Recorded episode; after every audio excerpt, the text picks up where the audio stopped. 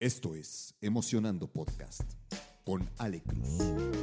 Yo soy Alejandra Cruz y he creado este espacio para hablar de salud mental. La intención es poder hacerlo desde distintas perspectivas, alrededor de la historia y del mundo. Y para ello, cada semana entrevisto especialistas y conocedores que nos comparten sus prácticas y conocimientos para fortalecer la salud mental. Este espacio es para ti.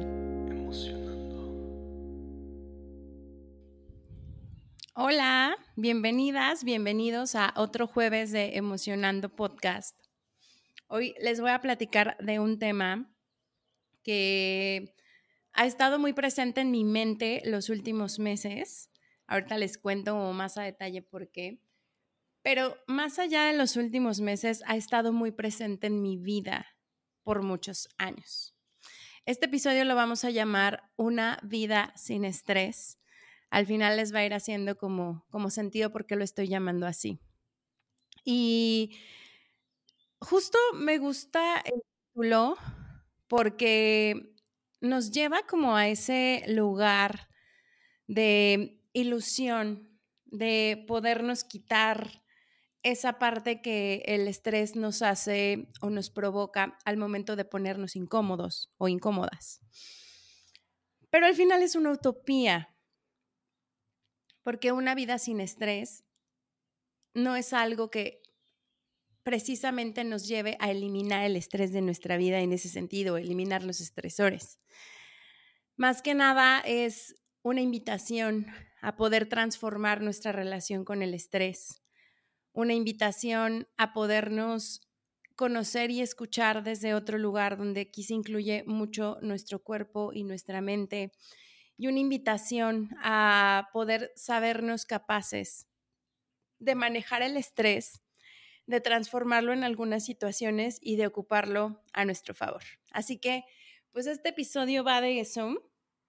Voy a ir combinando algunas cosas eh, respecto a cómo ha sido mi relación con el estrés otra parte importante respecto a las investigaciones muy fresquitas y muy recientes que tengo acerca del estrés crónico laboral, que ahorita también vamos a, no, no solo piensen que el estrés puede venir por el trabajo, puede venir por algunas otras cuestiones en la vida. Entonces, al final, em, la, la única distinción es que cuando es laboral es a causa del trabajo, pero fuera de eso, la verdad es que la sintomatología es prácticamente la misma. Pero bueno, me voy a arrancar por acá. Estaba recordando, especialmente en los últimos meses, cómo ha sido, o en el último año prácticamente, cómo ha sido mi relación con el estrés. Y los que me han seguido saben que hace unos meses hice un cambio muy importante para mí respecto a mi ritmo de vida respecto a mi carrera profesional y eso ha movido un montón de cosas, pero las, para los que no me conocen, les platico rápidamente. Hace nueve meses tomé la decisión de dejar el mundo corporativo por el cual me desempeñé por más de 16 años para dedicarme al emprendimiento y entonces dedicarme a ser consultora de bienestar, llevar la salud mental a las empresas y ofrecer clases de meditación. Eh, en un estudio de meditación que abre. Long short story o historia corta. Les platico esto porque este cambio físico fue el que me hizo darme cuenta en retrospectiva todo aquello que en algún momento había sentido y había normalizado en relación al estrés. Y creo que uno de los puntos más importantes, por justo el que quiero empezar, es que podemos transformar la relación que tenemos con el estrés. Desde el momento en que nos empezamos a cuestionar o empezamos a darnos cuenta que el estrés no es algo 100% negativo.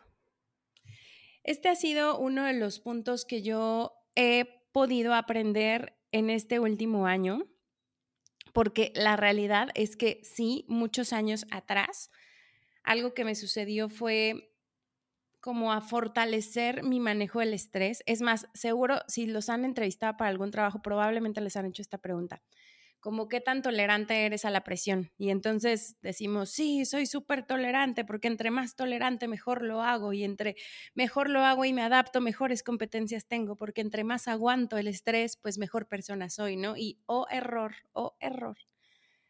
La tolerancia al estrés lo que nos hace desde una perspectiva donde no tenemos herramientas y donde solo estamos adaptándonos es a acrecentar los síntomas que hay alrededor de una carga de estrés que puede ser regulada, que puede ser alta, pero puede ser regulada, a hacerlo parte de nuestra vida y acostumbrarnos a que estos sentimientos y malestares o síntomas que hay alrededor del estrés se nos hagan realidad, se nos hagan una constante y entonces nos creemos la historia de que siempre se tiene que sentir estrés y entonces qué valiente y fuerte soy por tolerarlo en altos niveles por 1, 2, 3, 4, 5, 6, 7, 10 años laborales o toda mi trayectoria. Ese es el primer punto en el que quisiera que entráramos. Antes de meterme a sintomatología y demás, justo quiero que puedan hacer como una retrospectiva o una reflexión de cómo se relacionan con el estrés cuando escuchan la palabra, la escuchan desde una connotación negativa o mayormente cargada a una connotación negativa, es algo contra lo que quieren luchar, es algo contra lo que quieren huir, es algo que quieren eliminar definitivamente de su vida, o qué pensamientos hay alrededor de esto. Porque el estrés tiene una connotación positiva que se llama eustrés es esta carga, ¿cómo se las explico? Es, es como esta carga de adrenalina que nos da o que nos llega cuando una gran idea llega a nuestra mente, cuando nos sentimos súper motivadas o motivados por algo. Em, cuando a lo mejor le queremos celebrar a alguien el cumpleaños y decidimos hacer una fiesta sorpresa y entonces andamos como todos movidos o movidas para hacer esta celebración lo más especial y estamos eh, atendiendo, tomando acción, tomando decisiones y demás, pero la sensación que viene con este estrés es una sensación muy positiva. Es una sensación que nos permite liberar también un montón de un montón de sustancias en nuestro cerebro que también nos dan como un alto nivel de, bienestar. Y este punto o este nivel óptimo que termina siendo beneficioso y motivador es parte del estrés. Este punto es cuando traemos frente a nosotros retos que nos parecen sumamente estimulantes y que lograrlos nos va a generar una sensación de logro y de crecimiento personal. Eso estoy segura que todos aquí lo hemos sentido. Este estrés nos impulsa a dar lo mejor de nosotros mismos y si bien nos mantiene alertas y enfocados, nos va a permitir alcanzar las metas y superar obstáculos esto es algo que, podemos tener como súper presentes. Em, ya les había dicho, puede ser como ejemplo cuando están organizando una fiesta o cuando van a asumir responsabilidades adicionales en el trabajo, pero que los desafían positivamente, cuando levantan la mano para algún proyecto o cuando van a participar en actividades deportivas, por ahí los que han corrido o han estado en a lo mejor en alguna carrera, porque ese es como el momento que yo recuerdo con mucho estrés positivo, cuando ya estamos todos formados y entonces ves a un montón de personas alrededor de ti también corriendo y están a punto de dar como el banderazo de salida y entonces toda la gente se emociona, grita y hasta lo estoy sintiendo ahorita como si estuviera justo corriendo. Eh, toda la gente comparte como esta alegría o esta emoción o este estrés positivo que nos da el participar en actividades deportivas que nos apasionan o en actividades artísticas. Esta parte del estrés es súper importante que la tengamos presente porque esta parte es la que también nos ayuda a ver el otro lado, a saber que que cuando nosotros entramos en algún punto que pone en desafío nuestro estrés por alguna razón, sí puede ser una señal de que nos estamos desafiando y que estamos creciendo. Y que puede ser incómodo, sí, porque probablemente sea la primera vez que estamos haciendo algo. Estaba recordando cuáles han sido mis momentos de mayor estrés en la vida, ¿no? Y, yo sí creo que yo crecí estresada, o sea, crecí estresada porque de personalidad suelo de pronto entrar mucho en muchas preocupaciones. Entonces, de niña fui una niña muy preocupona de todo. Eh, siendo niños, en mi caso, mi mayor responsabilidad era la escuela y entonces era preocupona de no tener dieces.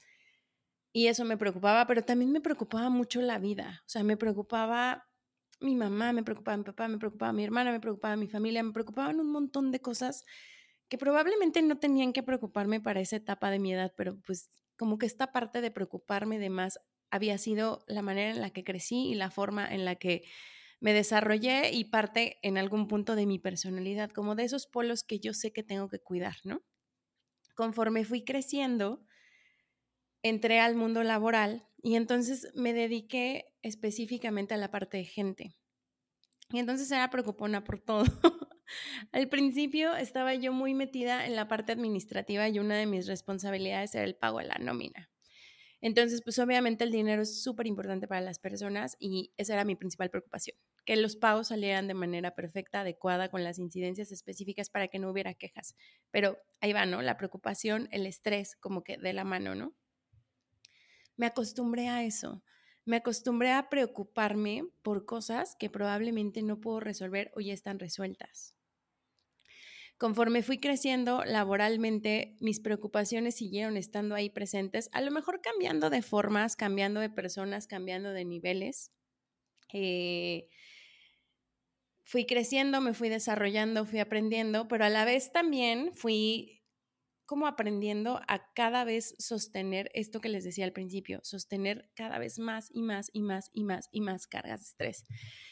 Y mucho de ese estrés no era porque yo tuviera jefes que me dijeran abiertamente, tienes que hacerlo perfecto. No, no, no tenía que ver con eso.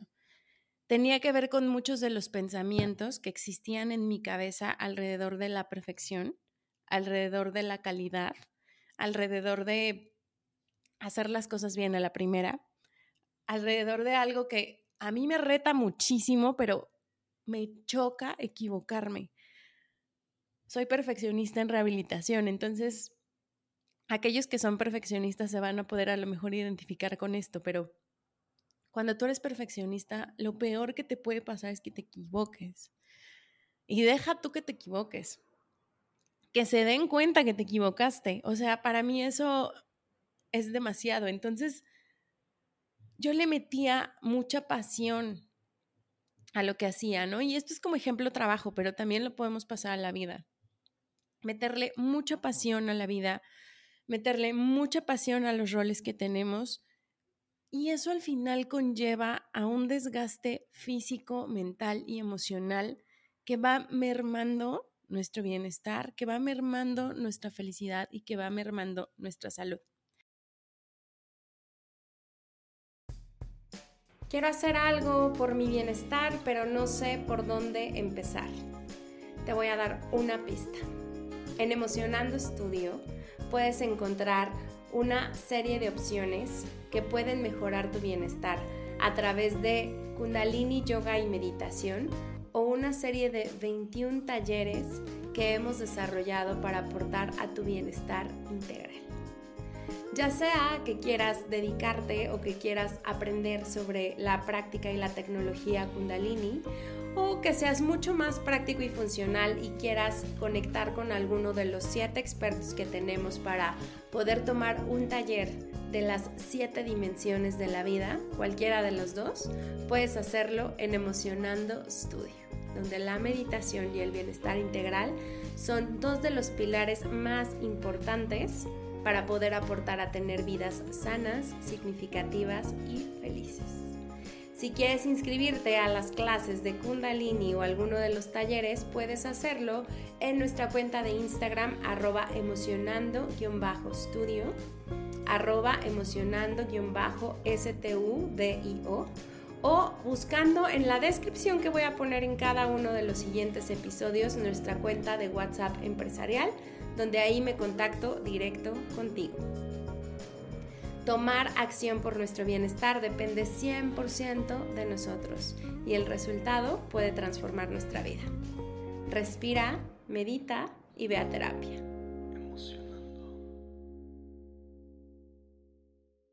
Entonces, regresándome a la parte del eustrés.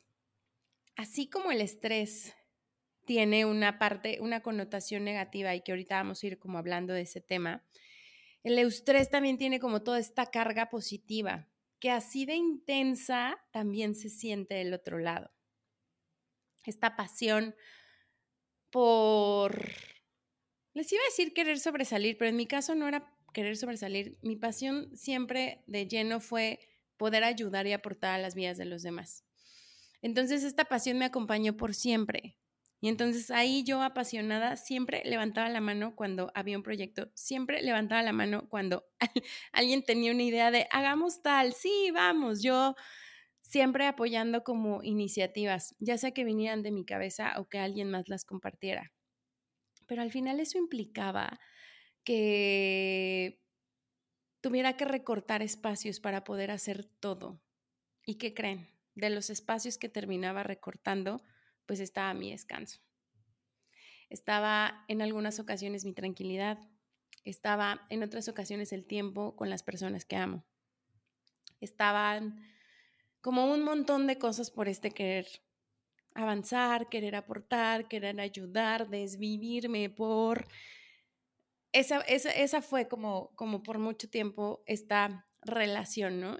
Y les pongo estos puntos que probablemente ahorita les van haciendo como flashazos y probablemente no mucho sentido. Porque detrás del estrés también está esto.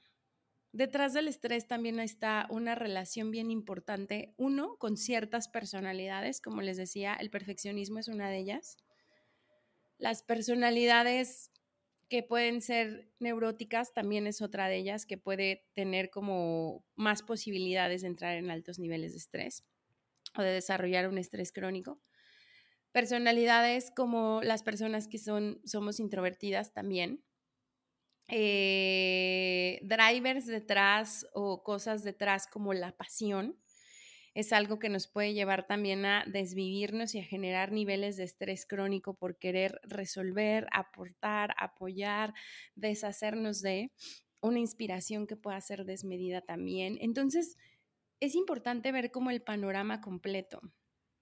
Y entre más nos podamos conocer, más posibilidades podemos tener de manejarnos ante situaciones de estrés les venía contando este tema del trabajo, ¿no?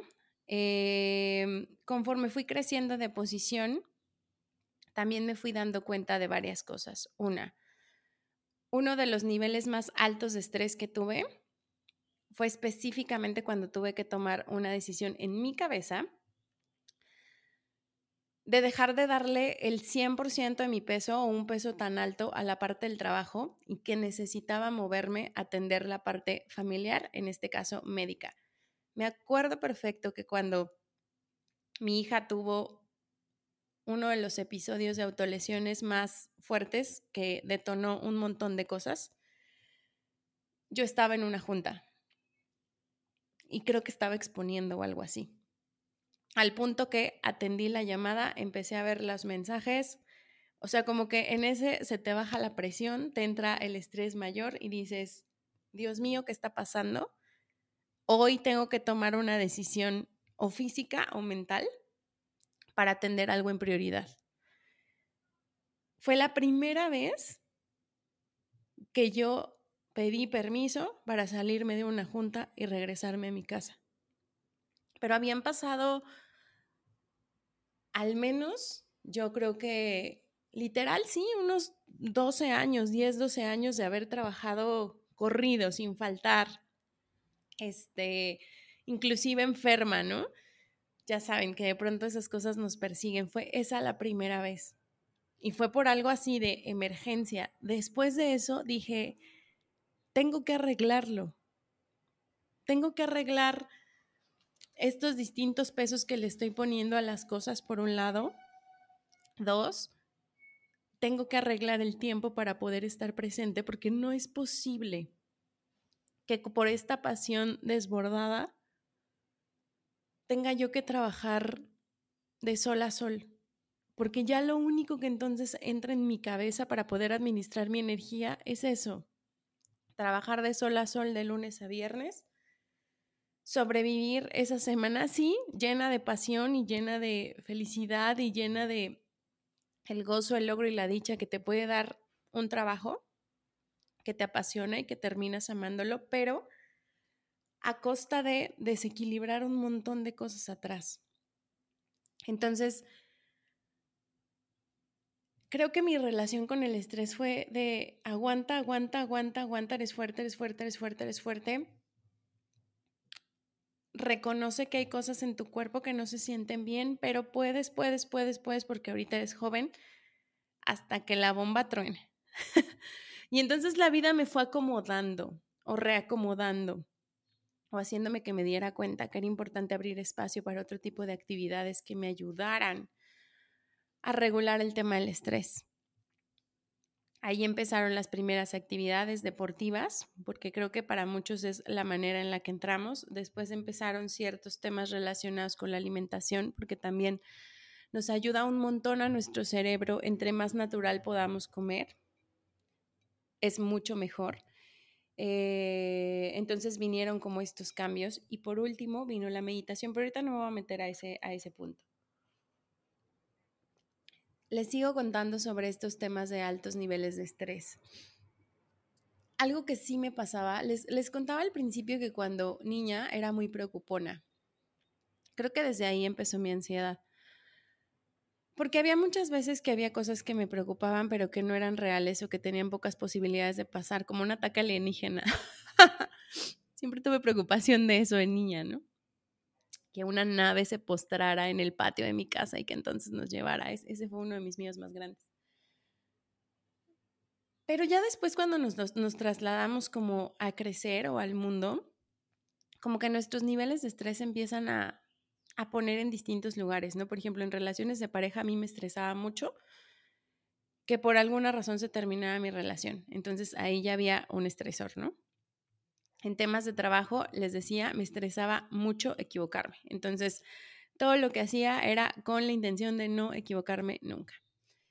Em, en temas a lo mejor de amigos, me estresó por mucho tiempo el decir que no quería ir a ciertos eventos porque me dejaran de hablar, me dejaran de invitar. Entonces ahí había otro estresor, ¿no? Em, inclusive cuando iba a correr, las primeras veces me estresaba mucho el que yo me percibía muy lenta y que como los demás venían corriendo a un ritmo más rápido, yo les podía estorbar. Entonces ahí está otro estresor al correr. Y así como les digo estos ejemplitos, hay una cantidad inmensa de estresores que acompañan nuestra vida día a día. Es más, cada que grabo un podcast, uno de mis estresores más grandes es, sigue el guion Alejandra, porque ya lo, ya lo tienes. Al principio escribí el guion, ¿no? Porque perfeccionista, les decía, pero ahora ya escribo como los puntos clave. Y uno de mis mayores estresores siempre es, no te salgas de los puntos clave porque tiene que seguir un, un ritmo y siempre me salgo. Entonces, les voy poniendo estos ejemplos porque también dentro del estrés vale la pena identificar qué es aquello que es una de las causas de nuestro estrés. Al identificarlo, nosotros sabemos que una vez que esa causa se termine, este podcast se termine de grabar, esa junta o esa presentación tan importante que tengo suceda, esa charla con mi pareja que aún no hemos abordado sobre algo que me molestó pase, em, ese pendiente que tengo por arreglar con mi familia pase, mi estresor se va a bajar. En ese momento voy a dejar de sentir la carga de estrés. Y este es un punto súper, súper importante para distinguir cuando estamos estresados a cuando tenemos ansiedad. Los síntomas pueden ser similares, pero no es lo mismo. No me voy a meter ahorita los síntomas, se los voy a ir diciendo más adelante porque quiero seguir en esta línea de, de mi relación con el estrés. Al final de mis, en mis últimos, creo que tres años de vida corporativa o de trabajo en el mundo laboral real, Godín, creo que aprendí un montón acerca de cómo conocerme ante el estrés. Porque fueron los años donde más carga de estrés tuve. Eh, la mitad de esos tres años, uno y medio, por una posición más grande, por un crecimiento acelerado, por tener que estar sentada en mesas donde yo no estaba acostumbrada. Estoy hablando de alta dirección, socios estratégicos, socios directos, dueños del negocio directo, socios en otros países, inclusive por tener que conversar en inglés eh, o exponer en inglés, eh, y por desarrollar como programas específicos en los cuales yo no tenía experiencia tan sólida fuera, pero que se tuvieron que desarrollar y se implementaron a nivel nacional, como fue un programa de salud mental y un programa para cultura laboral o ambiente laboral de trabajo digno, que me desafiaron totalmente, ¿no? Pero también se me combinaba para mí ya también este estrés de, de a veces no saber para dónde va tu carrera este estrés de qué sigue en la vida, qué más quiero hacer, hacia dónde me voy a mover. Y como año y medio este vaivén de me quedo aquí o me aviento a emprender. Como fueron como seis meses de eso. Cuando dije me aviento a emprender es, y ahora que voy a emprender, ¿no? Ese fue mi último año y medio. Y fíjense que algo muy chistoso que a mí me pasó en cuanto yo dejo mi trabajo, mi expectativa en la cabeza era que iba a tener muy poquitas cosas que hacer. Porque si bien ya traía como avanzando tanto las ideas como la ejecución de la apertura del estudio de meditación, de, los talleres de bienestar que les he contado, de eso sí no tenía nada, nada de idea, eso se fue desarrollando con el tiempo, pero al menos del estudio de meditación y de la consultoría de salud mental ya había algo de avance. Ya, ya estábamos como, como desarrollando más cosas. Pero al final pensaba, bueno, si toda mi vida he tenido, porque eso fue mi último año y medio, yo tenía casi, casi dos trabajos. Uno que era mi trabajo habitual, de jornada completa habitual, de 9 a seis y media, siete de la noche, y después empezaba un segundo trabajo que estaba eh, dentro de eso la creación del podcast, em, lo que estaba revisando para la consultoría de salud mental, todo el tema de investigación, el desarrollo de ciertas herramientas de evaluación que estábamos haciendo, em, la certificación de Kundalini, cómo estaba terminando de querer aterrizar el tema de las clases, dónde se iba a poner el estudio físico, o sea, como que al final yo tenía dos jornadas una de mi trabajo que sostenía mis ingresos directos y la otra de lo que estaba creando para que sostuviera en el futuro mis ingresos directos. Y entonces en mi mente y en mi expectativa dije, bueno, los primeros tres meses o al menos el primer mes seguro voy a descansar, seguro voy a tener tiempo en el día para poder descansar un poco más. ¿Y cuál va siendo mi sorpresa? Que desde mi día uno hasta ahorita los nueve meses que han pasado, todos los días he tenido actividades relacionadas con la empresa que abrí. Todos los días. Muchas empezaron desde cositas muy pequeñitas, como ajustes a hacer, temas de operación, este, decisiones a tomar, plataformas, formación, entrenamiento, bla, bla, bla, hasta hasta lo que se ha convertido ahorita, ¿no? Como contactos con clientes, este diseño de clases, diseño de las soluciones de salud mental, creación de equipo, reuniones, capacitaciones, etcétera, etcétera, etcétera, etcétera. Pero el punto es que yo no tuve chance de descansar y pensé que sí iba a pasar. Algo que también me sorprendió mucho es que los primeros cuatro o cinco meses, después de haber durante casi 16 años, de haberme levantado siempre cinco y media de la mañana, seis de la mañana, siete de la mañana, que era como lo más tarde que me levantaba, y dormirme 11, 12 de la noche muerta, agotada, con un dolor de cabeza impresionante de que ya tu cerebro no puede más, que sabes que no puedes más. Em, y volver a medio descansar y entonces darle al siguiente día, yo no podía levantarme esos primeros cuatro meses antes de las 10 de la mañana. Era impresionante, porque me ponía las alarmas, me ponía lo que fuera, lo que fuera los primeros cuatro meses no me puse actividades desde muy temprano, precisamente por eso, porque me era imposible levantarme antes de las 10 de la mañana. Era un cansancio que yo decía, ¿y de dónde viene esto? O sea, de verdad, ¿de dónde viene esto? Tiempo después empecé una investigación muy exhaustiva sobre el estrés crónico laboral o lo que es llamado burnout, que después les voy a poner un capítulo específico de eso, pero haciendo esta investigación y desarrollando una herramienta de evaluación diagnóstica, me la auto hice a mí misma y, oh sorpresa, me di cuenta que tenía un nivel medio de burnout, como un rezago todavía, y que ese no era el momento de mayor, de mayor nivel en donde yo me pude haber estado parada, sino que hacia atrás, en, los, en el último año y medio, sí había rayado niveles mucho más delicados de burnout con sintomatología muy específica.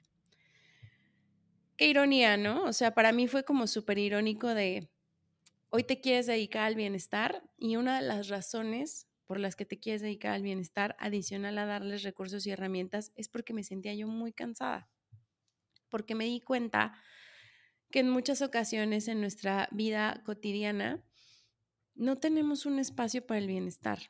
Pareciera que es imposible, pareciera que sentirnos bien no es natural y al contrario. El tener un alto nivel de estrés es lo que no es natural para nosotros. Por eso se siente tan mal. Por eso daña en el mediano plazo tanto nuestro cuerpo, nuestro cerebro, nuestra mente, nuestras emociones. Eleva nuestros niveles de irritabilidad terriblemente. Y, y me parece que ya hay un montón de cosas como para conversar y como para poder desarrollar, pero sí me parecía una ironía de, claro, estamos eh, trabajando fuertemente por eliminar y poder trabajar de raíz las estrategias que mejoran el burnout. Y mi socia y yo en burnout, porque hemos estado ahí, ¿no? Pero la verdad es que también creo que hay cosas que uno no puede enseñar si no las integra en sí mismo. Y para mí, uno, este primer punto que les decía de observar desde dónde estoy relacionándome con el estrés y no solo darle una connotación negativa de enemigo y demás, sino tratar de tener una relación con el estrés positiva, donde el estrés se vuelva mi amigo, se vuelva mi aliado, donde el estrés positivo se vuelva mi gasolina para darle impulso a lo que quiero lograr y el estrés negativo en el síntoma se vuelva mi botón de seguridad al que tengo que estar volteando a ver para regularme, teniendo esa relación de cuates, teniendo esa relación, me parece que podemos explorar un mundo de posibilidades inmensas alrededor del estrés. Ese sería como un punto uno, ¿no? Dos, a mí me ha dado mucha paz, tanto en esta investigación como, como en la integración que les digo de mí misma, me ha dado mucha paz el saber que la clave del estrés está en nuestro sistema nervioso y que nuestro sistema nervioso orgánicamente es aquel que le da las señales a nuestros órganos para que funcionen, a nuestro cerebro y demás. Emocionalmente da las señales a nuestro cuerpo para los sentimientos o las emociones que llegamos a sentir, prende esas, esas, eh, como que prende esos fusibles, por así decirlo, y energéticamente también nos da señales. Entonces, el sistema nervioso lo es todo. Cuando hay un, hay un punto de estrés que, puede, que podemos sentir incómodo, donde hay síntomas que nos hacen sentir muy mal, em, es porque se está activando una parte de nuestro sistema nervioso, que es el sistema nervioso simpático, donde tenemos activa una respuesta de alerta constante, porque es ahí donde vive nuestro instinto de supervivencia. Entonces nuestro cuerpo es tan sabio que cuando nos activa esta sensación es precisamente por eso. Esta activación de supervivencia nos permite medir riesgos, nos permite tomar decisiones desde este lugar de cuidado. Nos va diciendo, oh, ¿por qué se siente esta alerta? ¿Por qué? ¿Por qué tu corazón está así? Ahorita les voy a poner un ejemplo, ¿no? Pero nos permite observarlo. Ojo cuando nos acostumbramos a solo sentirnos así, porque es posible que nos adaptemos solo a sentirnos así. Y ahí es donde las cosas ya no nos juegan a bien, porque no, no, no estamos diseñados para estar en alerta por un exceso de tiempo, por estar, no estamos diseñados para estar en alerta por más de seis meses, 12 meses, 18 meses, 24 meses, 5 años, 10 años. Nuestro cuerpo no lo, no lo, este, no lo aguanta y no lo aguanta ¿por qué? Porque cuando estamos en alerta tanto tiempo, todos los nutrientes y todas las eh, lo que segregamos eleva nuestro cortisol y entonces lo ocupamos precisamente para eso. Un ejemplo de esto, las canas. Las canas nos salen cuando generalmente cuando nuestros niveles de estrés están muy altos. ¿Por qué? Porque se está mandando la señal a nuestro sistema nervioso que estamos en alerta máxima. Y entonces, la sustancia que se ocupa para pintar y teñir nuestro cabello de manera natural deja de ocuparse para el cabello porque se ocupa para el estrés. Entonces, de ahí que el cabello se nos vuelva canoso. Porque entonces no es indispensable para tu supervivencia que tu cabello tenga color. Eso es lo que entiende tu cuerpo. Y entonces ocupa esa sustancia que ahorita no me acuerdo si es específicamente la queratina, pero no, no la traigo como tan presente porque no pensaba darte ejemplo. Ya ven cómo no me gusta equivocarme, pero bueno, esa sustancia se ocupa para otra cosa, para sostener tu adaptabilidad al estrés. Entonces, ojo ahí, ojo ahí. Mismo caso pasa de pronto con nuestras uñas, pueden dejar de crecer también por eso. Queratina debe ser entonces. Y así con varios de los órganos de nuestro cuerpo. Por eso, cuando nuestros niveles de estrés son muy altos, tendemos a sentirnos un poco más viejos o envejecer. Ahora, yo no estoy diciendo que una vida sin estrés implica que estas situaciones no nos pasen. Lo que les quiero decir es que es posible que aunque estas situaciones nos pasen, cuando nosotros tenemos herramientas, conocemos técnicas para nuestra relajación y las aplicamos, podamos tener una manera de vivir el estrés desde un lugar menos doloroso, desde un lugar con menos impacto. Y sobre todo eso, el impacto a largo plazo que el estrés trae en nuestro cuerpo no solo se traduce en las canas, se traducen muchos problemas de salud. Muchos, muchos problemas de salud que de pronto invisibilizamos. El fin de semana estaba yo en una reunión y hablábamos justo de salud mental para las empresas. Y me estaba diciendo una chava, me dice, oye, me pasó hace un mes. Estábamos en una reunión con, un, e, con el equipo. Y a media reunión, a una de las chicas le dio una parálisis facial, enfrente de todos. Y yo no inventes, o sea, pues sí, es parte de cuando nos creemos esta historia de que el estrés lo podemos aguantar. Y entonces ya me dijeron que es estrés, pero no sé qué hacer, o, sé qué hacer, pero tengo mucho trabajo. Y entonces sigo, sigo, sigo, sigo, sigo, sigo, sigo, sigo, hasta que tu cuerpo te dice, para, ya no puedes, ya no es posible, ya no damos. Para. Y ahí viene la parálisis facial. Está cañón, de verdad está cañón. Pero hagan un recuento y seguro conocen una historia de alguien que le sucedió así. El otro día también uno de mis alumnos me decía, yo trabajé mucho por muchos años, sesenta y tantos años creo que tiene. Me dice, en mi año 48 más o menos, creo, de pronto un día de la nada, dejé de caminar. Traía un coágulo que se le alojó en, un, en una de sus piernas. Dice, por supuesto que no me di cuenta y lo primero que quería, que quería hacer era regresarme a trabajar, pero ya no era posible. Para, insisto, el cuerpo te lo dice. No quieres llegar ahí, está perfecto. Aprende a conocerte. Aprende a conocer cómo están tus niveles de estrés. Aprende a conocer qué puedes hacer con esto. Y una vez que conoces cómo están tus niveles de estrés, decide cambiar tu relación con el estrés decide cambiar tu relación con tus estresores, porque eso no lo vamos a poder controlar. Los estresores van a estar acompañándonos a lo largo de la vida, porque la vida es contingente, lo hemos hablado en varias ocasiones.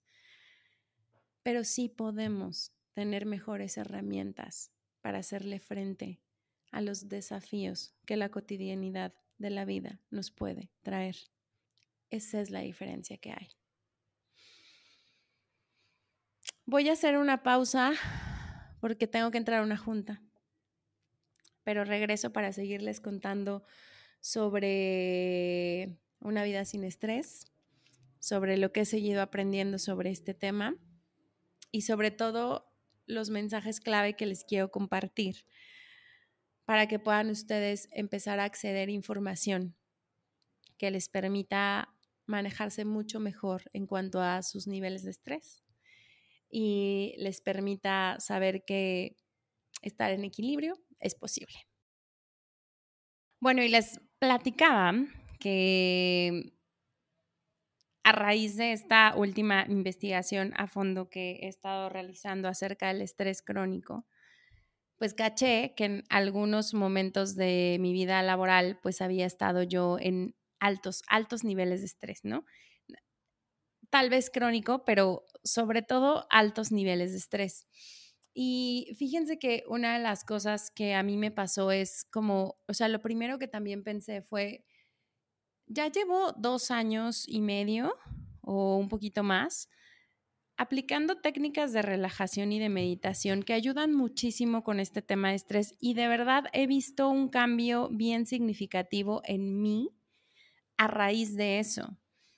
Pero honestamente sí me llegué a sentir frustrada de que pues no se hubiera como erradicado al 100% todavía. Y después algo que pensaba es algo muy común que sucede cuando estamos incluyendo nuevos hábitos a nuestra vida, ¿no? En mi cabeza estaba yo pensando que porque ya llevaba dos años y medio de una práctica constante, iba a poder borrar el rezago de 14 años de vivir en estado de alerta. Bueno, 14 años hablando solo de mi vida laboral, pero si me voy hacia atrás, o sea, más de treinta y tantos años de estar viviendo en un estado de alerta, pues es imposible que los podamos resolver solo con poquito tiempo, ¿no? Sin embargo, sí algo que les quiero decir es que estos dos años y medio han sido súper significativos de vivir una vida sin estrés, o más bien vivir una vida con más herramientas para manejar el estrés, que me permite sentirme mucho más confiada, mucho más sólida, mucho menos impactada emocionalmente y mucho menos, o sea, mi sistema nervioso sé que está mucho menos impactado porque cada vez está más fuerte. Porque lo que se hace cuando nosotros tenemos una técnica específica de relajación, que en mi caso es kundalini, yoga y meditación, pues por supuesto que el sistema nervioso se fortalece. Y eso permite que ante la vida, ante situaciones que puedan generarnos estrés, ante estos estresores que al final están, porque las primeras veces en que hago algo no se ha eliminado, porque ciertos problemas familiares tampoco se me han eliminado, porque mm, presentarme en ciertos foros que me dan nervios tampoco se me ha eliminado, pero lo que sí ha pasado es que me puedo sentir mucho más tranquila y mucho más segura de que, de haber activado la otra parte en mi cerebro y en mi sistema nervioso, que es el sistema nervioso parasimpático. Aquel, aquella parte del sistema nervioso que activa este tema de tranquilo, puedes relajarte, tranquila, todo va a estar bien, tranquila, estamos a salvo puedes sentirte segura, puedes sentirte tranquila. No hay un león que está queriendo devorarte en medio de la jungla. Estás en tu casa o estás en tu oficina o estás en la vida diaria, pero las cosas pueden tener solución. Entonces le damos con esta práctica a nuestro sistema nervioso la señal de que puede tranquilizarse, de que puede relajarse, de que puede descansar. Y entonces esa parte de mi sistema nervioso que yo no estuve activando por muchos años, más de 15 por así decirlo, hoy ya sé cómo activarla. Hoy ya sé cómo decirle, uff, respira. Otra vez respira. Tenemos dos minutos para prepararnos para este momento de alto estrés. Todo va a estar bien, todo va a funcionar. Entonces, luego, luego empiezo a sentir como los síntomas de mi cuerpo al estrés empiezan a relajarse. Cómo me empiezo a sentir un poco más fluida, como esa punzadita, porque a mí me da particularmente una punzadita en las sienes, empieza a ser cada vez menos molesta hasta que desaparece. Y entonces esta es una de las formas en que podemos em, trabajar con nuestro estrés y ahorita les voy a platicar un poquito más de las formas, pero justo quería darles como esta, este preámbulo para poder entender que todo está en nuestro sistema nervioso, que cuando nuestro sistema nervioso activa esta respuesta de supervivencia, nos está alertando y nos está diciendo, puede haber un riesgo, solo considéralo y que también podemos a voluntad activar nuestro sistema nervioso parasimpático para decirnos, tranquila, tranquilo, todo va a estar bien, estamos a salvo, te puedes relajar, puedes descansar, lo vamos a resolver. Los estresores no se van a ir, pero nosotros sí vamos a tener cada vez más y mejores herramientas para hacerlo. Y antes de pasar a los cómo, eh, sí les quiero platicar acerca de algunas diferencias que hay entre estrés y ansiedad, que de pronto es algo que, que llegamos a confundir consistentemente y aquí es donde quisiera que estuviéramos como bien presentes. Eh, cuando estamos hablando de las causas, esto ya se los compartí, pero se los repito, cuando tenemos estrés, sabemos que es porque hay eventos o situaciones desafiantes o demandantes que pueden ser positivas o negativas, pero nosotros las identificamos. Sabemos cuál es la causa de esta situación desafiante cuando estamos hablando de estrés. Ahora, cuando estamos hablando de ansiedad, nuestras preocupaciones o miedos excesivos a menudo son sin una causa específica o no sabemos de dónde vienen. Entonces, primera distinción. Después, el estrés provoca una respuesta en nuestro cuerpo que es física, emocional al estímulo estresante, o sea, a lo que nos está estresando. La ansiedad provoca una respuesta en nuestro cuerpo de nerviosismo, de inquietud y de tensión constante. De aquí nos vamos a pasar a la duración. En estrés, la duración generalmente es corto y desaparece una vez que la situación estresante pasó. En cambio, con la ansiedad, persiste durante un periodo prolongado de tiempo e incluso sin una causa inmediata, que también ya lo vimos.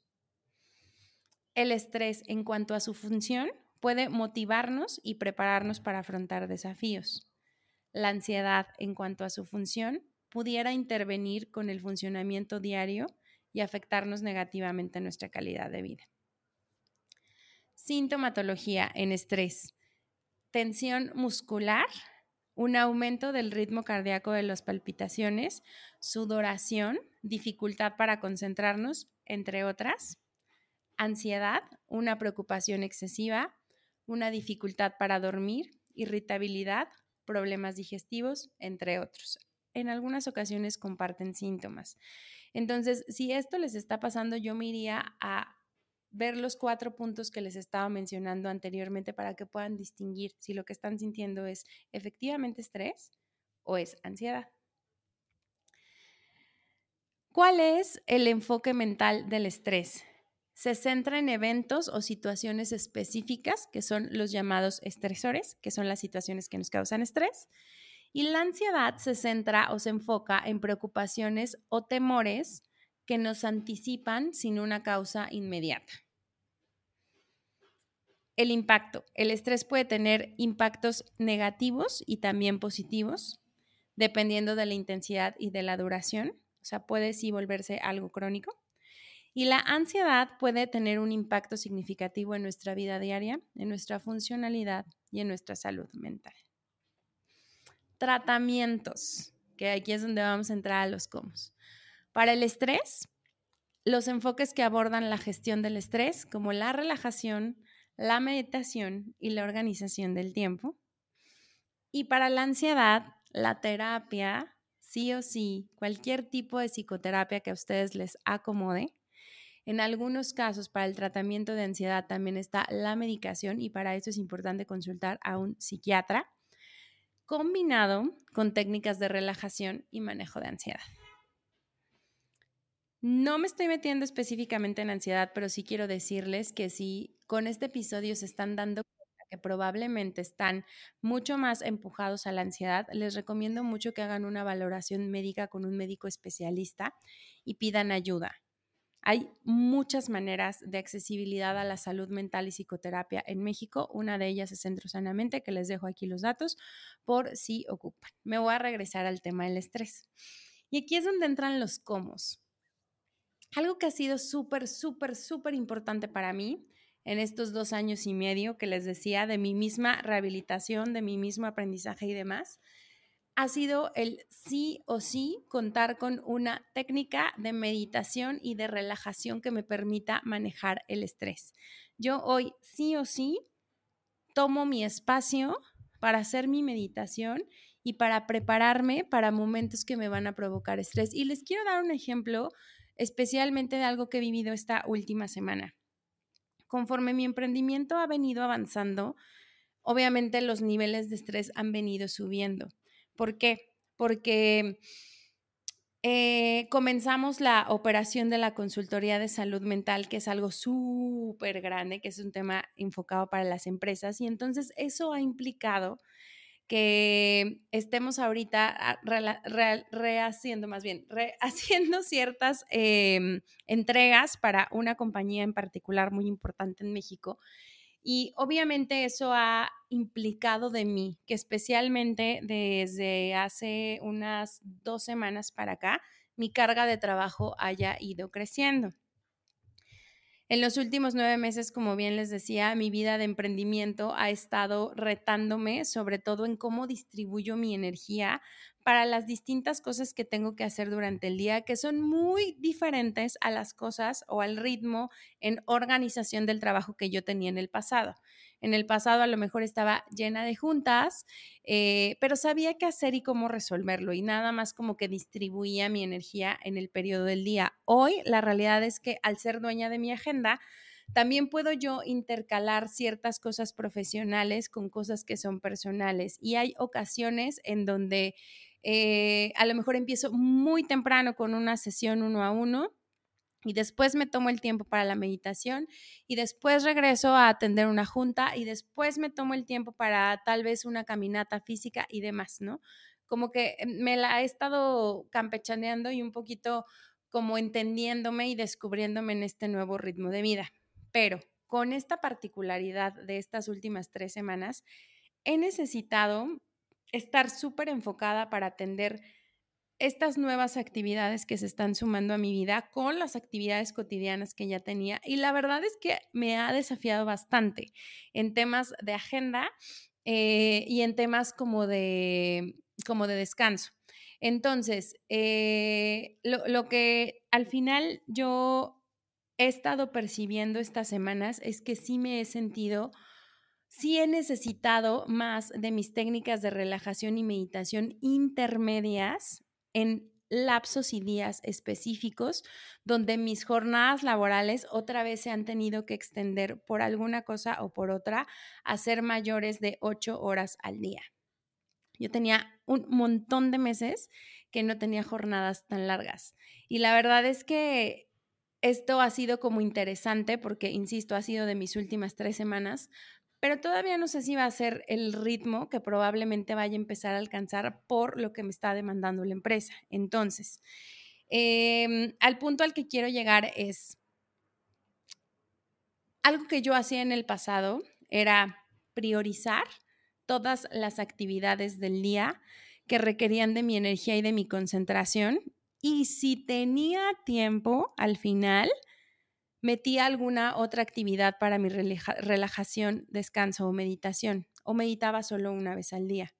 Lo que he hecho distinto esta vez, dado todo lo que he aprendido, es meter más espacios cortos para relajación y meditación durante el día con mayor frecuencia para que entonces yo me pueda recargar durante el día tan largo. ¿A qué voy? Normalmente lo que hacía con días que eran súper extensos era me meditaba una hora en la mañana y de ahí, pum, pum, pum, pum, pum, día, día, día, reunión, reunión, reunión, atiende, resuelve, duerme. Hoy lo que estoy haciendo es meter un espacio por la mañana para hacer una cápsula de meditación o relajación corta, o sea, no, no es una hora, pero a lo mejor son 20 minutos. Después me pongo a hacer mis actividades aproximadamente a mediodía, que es como el, horario, o más bien como dos de la tarde, que es el horario de comida, tomo otro espacio para cápsula de relajación y meditación adicional a mi comida para agarrar un poco más de ritmo y después entre las 5 y las 6 de la tarde vuelvo a tomar otro espacio de relajación y meditación. ¿Esto para qué? Para que me dé el impulso para el resto de la noche he estado terminando mis días alrededor de las 9 de la noche, insisto, no todos los días, pero sí ha habido dos o tres a la semana que han ido así. Y al final, en esta ocasión he tenido con estos cortes chance de sentir que todavía puedo tener ganas de a lo mejor leer un poquito un libro o inclusive de ver una serie con la que ande ahí como picada. Entonces, me da chance todavía de que haya un poco de energía en mi cerebro para poner atención, relajarme y desconectarme durante el día. Esa es una de las formas que a mí me ha ayudado un montón. Pero si se dan cuenta, el espacio de relajación y meditación no lo suelto como uno de los aliados más importantes al manejo y al tratamiento del estrés en cualquiera de los niveles que puede estar. Probablemente cuando estamos hablando de algo muy crónico y muy crítico, sí le sumaría un tema de psicoterapia porque hay que entrar también muy a fondo en todos estos temas que les hablaba al principio relacionados a lo mejor con la perfección, con nuestras propias creencias alrededor del éxito, de la suficiencia, que de pronto también nos generan un montón de estrés, que no significa que tengamos a alguien que nos esté diciendo trabaja, trabaja, trabaja, trabaja, trabaja, pero pues ese alguien está en nuestra mente y probablemente nos está repitiendo de manera constante y consistente que tenemos que hacerlo, tenemos que hacerlo, tenemos que hacerlo, ¿no? Por último, algo que también les quisiera compartir es que es súper, súper importante que así como establecimos y ya hoy nos dimos cuenta que podemos tener una relación distinta con el estrés, también podemos establecer una relación con el descanso. ¿Cómo se relacionan con eso? Cuando descansan, ¿qué tanto ocupan su tiempo de descanso para realmente descansar? ¿Qué creencias hay alrededor de si descanso y no estoy haciendo nada, no estoy siendo productivo? ¿Qué les enseñaron en casa respecto al descanso? ¿Qué saben de los descansos activos que nutren, nuestra mente desde otro lugar? como por ejemplo las caminatas, como por ejemplo eh, darnos un espacio para leer un libro, como inclusive darnos un espacio para hacer una actividad que nos guste y que al final también nos termina relajando, pero hay una actividad de por medio. Eh, o inclusive, como les decía, ¿no? Desde estar echados en un sillón o en una hamaca o en nuestra camita y decir, ah, qué rico es estar aquí y entonces no pienso hacer nada y hoy no va a mover un dedo. Cómo es su relación con el descanso, qué tan cómodos o cómodas se sienten descansando, Piensa en eso, porque también es importante explorar las maneras y las formas en que nosotros estamos hechos y diseñados para recargar nuestra energía.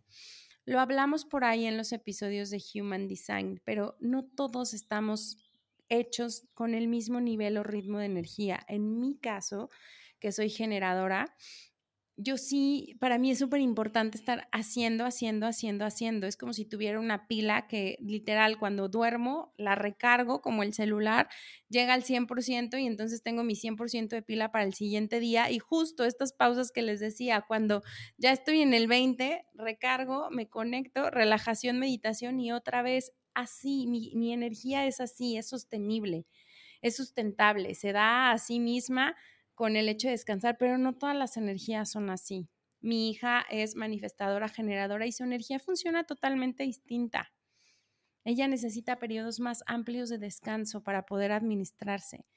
Entonces, cada uno de nosotros tiene maneras y formas distintas de, conocer su energía y sobre todo de saber cómo la puede administrar a lo largo del día para las actividades que tiene que hacer.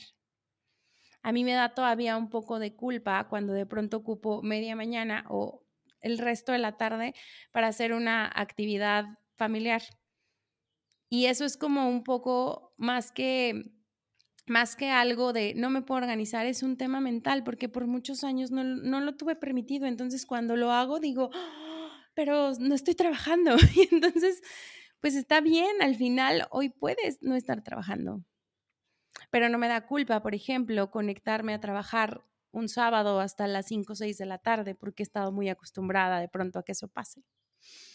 Entonces, exploren por ahí y sepan que siempre pueden reconciliar y reconstruir su relación también con el descanso.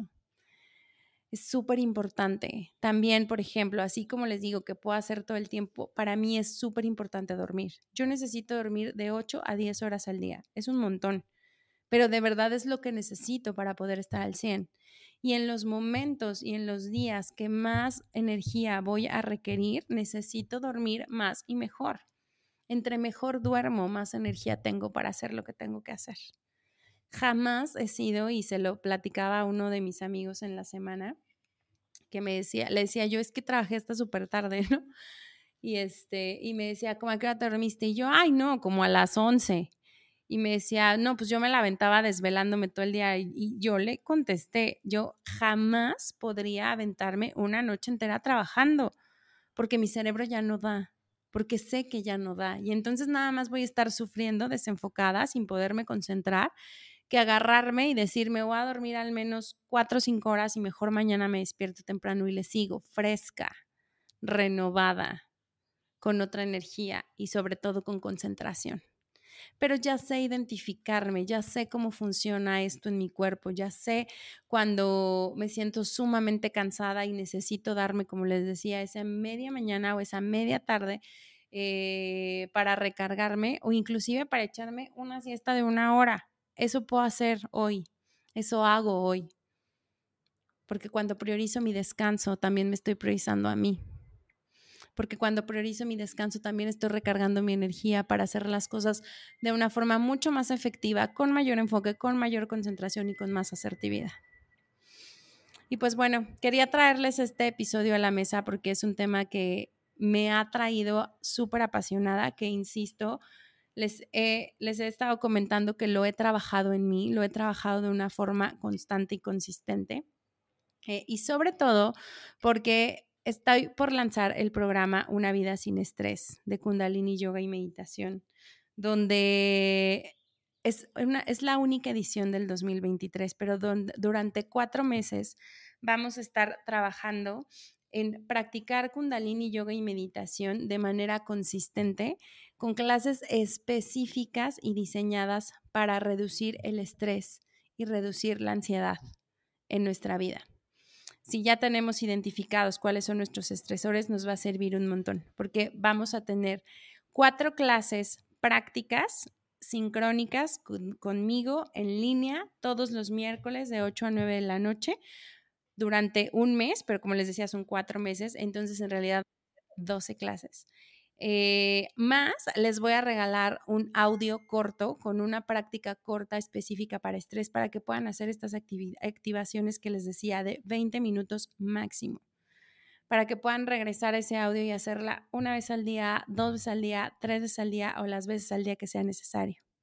Y adicional, les voy a estar compartiendo estrategias específicas cada para que puedan poner en práctica por ejemplo, si hay alguna creencia alrededor del trabajo y del éxito que tenemos muy presente, cómo podemos transformar esa creencia, cómo podemos organizar mejor nuestra energía y nuestro tiempo libre. En fin, hay un sinfín de estrategias y tips que les voy a estar compartiendo. Van a tener también derecho a una sesión uno a uno al mes que va a ser personalizada. Esta la voy a tener con ustedes directo para que podamos platicar acerca de cómo ha ido avanzando esta relación con el estrés, cómo se han estado sintiendo, qué más podemos integrar a su, a su práctica y a su experiencia y me cuenten de dónde va el tema, el tema del estrés, preguntas, inquietudes, dudas y demás. Eso incluye su paquete mensual y vamos a tener una sesión con todo el grupo que se inscriba una sesión al mes también para dudas, preguntas e inquietudes grupales. Este programa va a estar en su lanzamiento el próximo, el día de mañana, 7 de julio. Eh, y vamos a comenzar con el primer grupo el 26 de julio. Si quieren acceder a este programa online, pueden meterse aquí y darle clic en la lista de espera para que les mande la información, todos aquellos que estén en la lista de espera y todos aquellos que se inscriban antes del 24 de julio van a tener un precio especial de inscripción y les insisto, esta es la única edición que vamos a hacer en el 2023 porque es un programa de cuatro meses porque está científicamente comprobado que kundalini, yoga y meditación es un tratamiento eficaz, eficiente y efectivo para el estrés en un periodo de 120 días. Entonces, esa es mi intención, que podamos acompañarnos durante 120 días para que ustedes puedan ver una transformación completa del estrés en su vida. Pero si no les es posible los 120 días, prueben mes a mes y de ahí van viendo si siguen o si le paran. La verdad estoy muy emocionada por este proyecto, estoy muy emocionada por este programa y porque sé de primera mano que les va a ayudar a resolver muchísimas de las complicaciones que pudieran tener el día de hoy con el estrés. Y finalmente, la verdad es que la forma de aplicar un hábito pues tiene que ver con la consistencia. En eso les quiero ayudar y también me estoy viendo ahí un poco flexible porque no está siendo tan intenso, no es como que vayamos a hacer una hora de práctica durante 120 días, ¿no? También mi intención es que vayan entrando a este mundo de una manera disfrutable. Eh, pero al menos sí le vamos a dedicar una hora de nuestro tiempo a la semana y 20 minutos al día, lo cual me parece una dosis bastante eh, accesible y bastante alcanzable. Así que ya saben, si quieren inscribirse, denle clic a la lista de espera para recibir más información o escríbanme de forma directa, ya sea por aquí o por mi cuenta de Instagram arroba ale.cruz.emocionando o arroba emocionando-studio arroba emocionando-studio. Y pues nos vemos la que sigue. Ya casi vamos a llegar a los 100 episodios y les tengo una sorpresa, así que no se pierdan nuestros siguientes episodios. Cuídense mucho. Bye bye.